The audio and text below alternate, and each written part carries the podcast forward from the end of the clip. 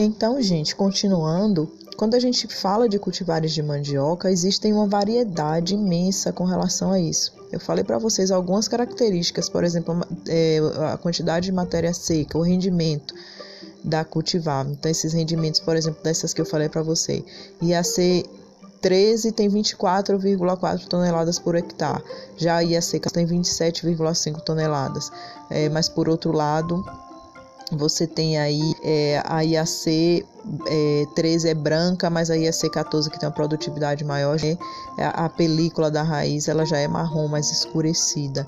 A cor da polpa das duas é branca, é, mas a altura, a, a, altura da primeira ramificação, uma é da RT IAC 13 é média, da IAC 14 é alta. Então isso tudo influencia, por exemplo, na escolha da cultivar com relação ao plantio ou ao sistema de cultivo mecanizado. Né? A colheitadeira vai passar, precisa ter uma boa altura é, dessa primeira ramificação, né? dependendo do objetivo do seu, do seu, é, da sua comercialização.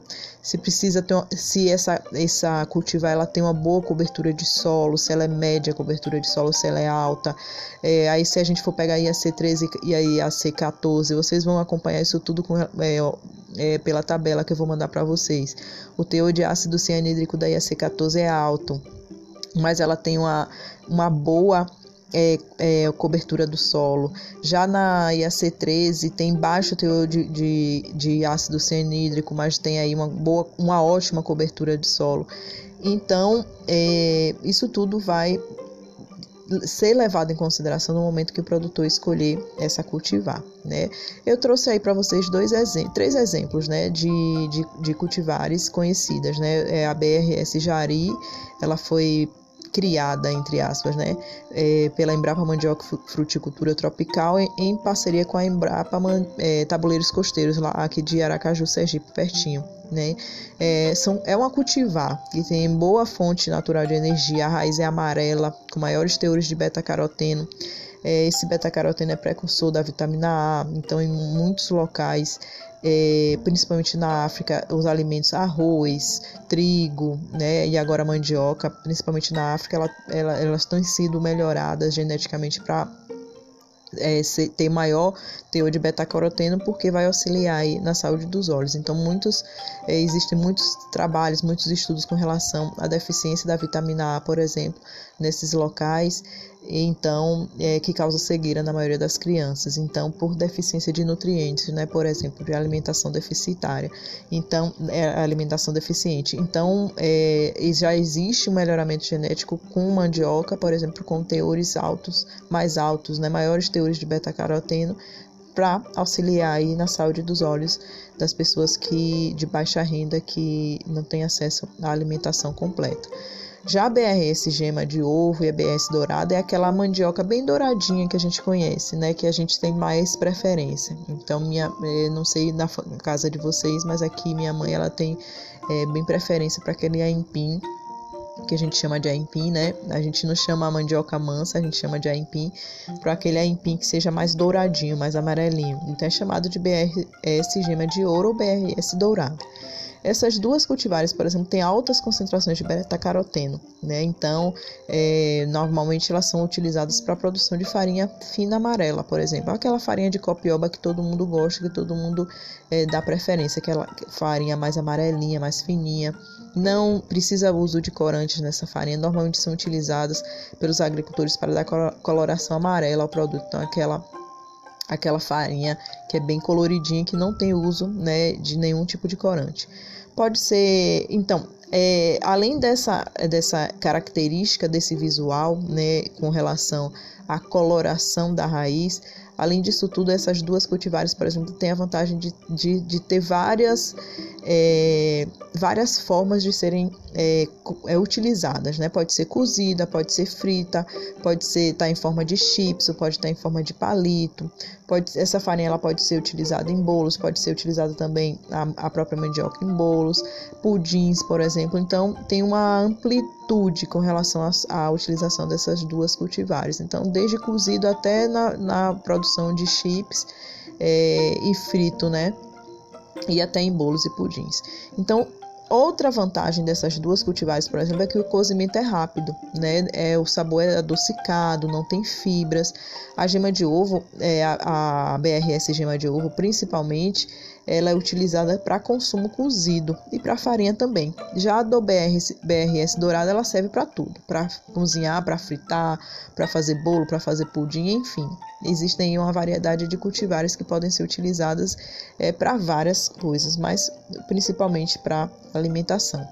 Então, o que diferencia, eu, eu dei umas dicas aí para vocês, Primeiramente, o que diferencia a, a, uma cultivar de outra é a sua utilização, se vai ser para mandioca de mesa, se vai ser para alimentação animal ou se vai ser para a indústria.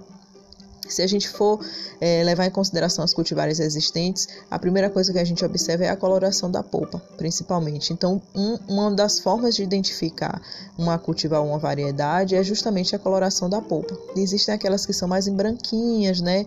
É, que tem uma coloração mais apagada, né? Existem aquelas mais douradas, com a, com, a, com a forma da raiz um pouco mais uniforme. Então, a cor da polpa das raízes é uma forma de identificar uma variedade, né?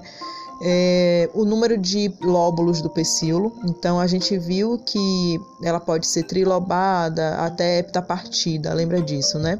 Então, é o número de, de, de partições dessas folhas, elas é, podem identificar uma variedade. Então, vocês vão ver aí numa foto que tem uma que tem é, até nove partições, outras que têm apenas sete, que são heptapartidas, outras são nona, é, tem nove partições, outra tem oito aqui. Então vocês vão ver que isso é uma forma de identificar uma cultivar uma variedade. A cor do pecíolo também identifica, a gente viu semana passada comentou que a coloração do caule é, é, e do pecíolo também pode, pode identificar uma variedade, uma cultivar que seja é, que tenha alto teor de ácido cianídrico. Aí a gente tem a coloração do caule que ela pode ser mais esverdeada, outra que pode ser mais esbranquiçada. É, a, é, outra forma de identificar é essa coloração em combinação com pecíolo. Isso tudo pode ser levado em consideração. A altura da ramificação, como eu falei para vocês, que vai facilitar os tratos culturais, por exemplo.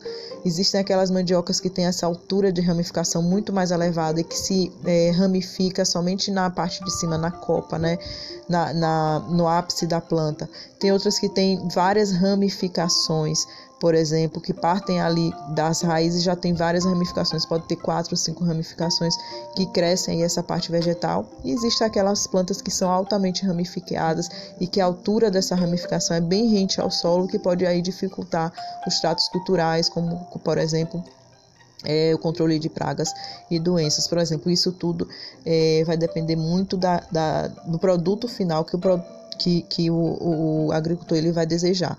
Se ele precisa alimentar, é, favorecer é, se ele busca um produto para alimentação animal, é claro que quanto mais ramificações, quanto mais parte aérea ele tiver, é, juntamente com a boa produtividade de raiz, por exemplo, vai ser bom. Mas se ele é, foca ou objetiva principalmente a produção de raiz, você precisa ter um material de qualidade, principalmente no aspecto visual. Aquelas é, variedades ou cultivares que têm uma altura de ramificação um pouco mais elevada, facilita os tratos e faz com que você é, tenha um produto final de qualidade aí é, a cor da aquela película da polpa, ou seja, a gente tem aquela casca amarronzada, embaixo você tem aquela película da polpa que pode ser até aquele rosadinho, um pouquinho rosa mais claro, um pouquinho rosa mais um, um rosa mais escuro. Então isso também identifica uma variedade e a, a textura ou a, ou a, espessura dessa película também define a facilidade de descascamento. Isso tudo leva em consideração aí a qualidade desse produto final. Enfim, pessoal, é, essas são informações sobre as cultivares. Espero que vocês tenham é, é, gostado desse assunto e espero que vocês é, vejam, é, ouçam esse podcast, vendo ou associando tudo que eu estou falando com, com a apresentação que eu também vou passar para vocês, ok? Um abraço, a gente se mantém em contato ah, pelo WhatsApp e pelo Google Classroom, porque essa semana acho que dependendo daí da resposta do técnico, eu não vou ter acesso ao Moodle, então a gente continua principalmente pelo é, pelo WhatsApp, pelo Classroom, viu? Ótima semana para vocês, a gente fica em contato, certo? Pessoal da Mandioca, eu tô Estou aguardando aí o material de vocês e as aulas de vocês, viu? Um grande abraço e fiquem atentos também à atividade dessa terça-feira da aula prática a gente vai falar essa semana a gente vai continuar com sistemas de cultivo, né? Mas a gente vai falar sobre a, o plantio, né? A gente já falou sobre a escolha da área, o preparo do solo. Hoje a gente vai falar sobre eh, essa semana vocês vão fazer uma revisão sobre o plantio, né? Espaçamento, profundidade desse material que vocês vão utilizar para o plantio. Como eu falei para vocês, normalmente é, as, raiz, as espécies de raízes e tubérculos são é, plantadas, porque são utilizados materiais propagativos, ou pedaços de tubérculos, ou tubérculos inteiros, ou manivas, né, ou batatas inteiras, no caso de batata doce, ou não, né. Batata doce é outra outra questão aí que vocês, quem está fazendo aí a revisão, vai saber como é que faz o plantio mas de forma geral são utilizados materiais propagativos. Então essa semana vocês vão ficar com o plantio. Vamos considerar plantio. A gente não faz semeadura, a gente faz plantio porque está utilizando material propagativo, ok? Mesmo assim eu vou deixar tudo escritinho lá para vocês terem é, ciência de tudo, ok? Ótimo, ótimo dia para vocês, ótima semana e um grande abraço.